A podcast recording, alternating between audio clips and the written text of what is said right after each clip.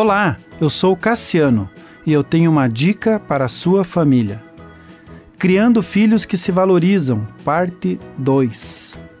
Se temos uma autovalorização correta ou saudável, ela vai nos ajudar a reconhecer o valor das outras pessoas que estão ao nosso redor. Também irá nos ajudar a encarar a pressão do grupo, praticar atividades novas, suportar as decepções, os erros e os fracassos, bem como nos levar a sentir que somos amados e queridos.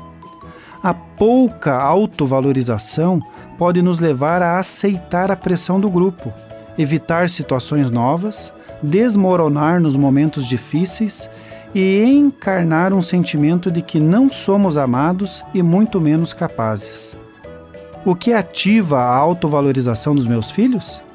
É a expansão de um talento ou uma habilidade que já está neles e o reconhecimento das pequenas realizações. O princípio que contribui nessa ativação é o autogoverno. Esse princípio ensina o equilíbrio e o reconhecimento de que tudo o que Deus fez e faz é bom, é perfeito. Ensina a dominar os meus pensamentos e sempre lembrar que a vida terrena é passageira. E caso tenha alguma coisa para consertar, após essa vida teremos outra vida, aonde tudo será novo e plenamente ajustado. A embalagem de um salgadinho não demonstra a quantidade que verdadeiramente existe dentro da embalagem.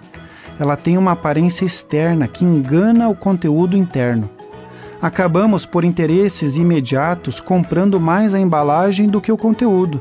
A nossa sociedade moderna gosta de embalagem, de aparência externa e se esquece que as qualidades internas, que não são visíveis, são as que contribuem para um relacionamento saudável.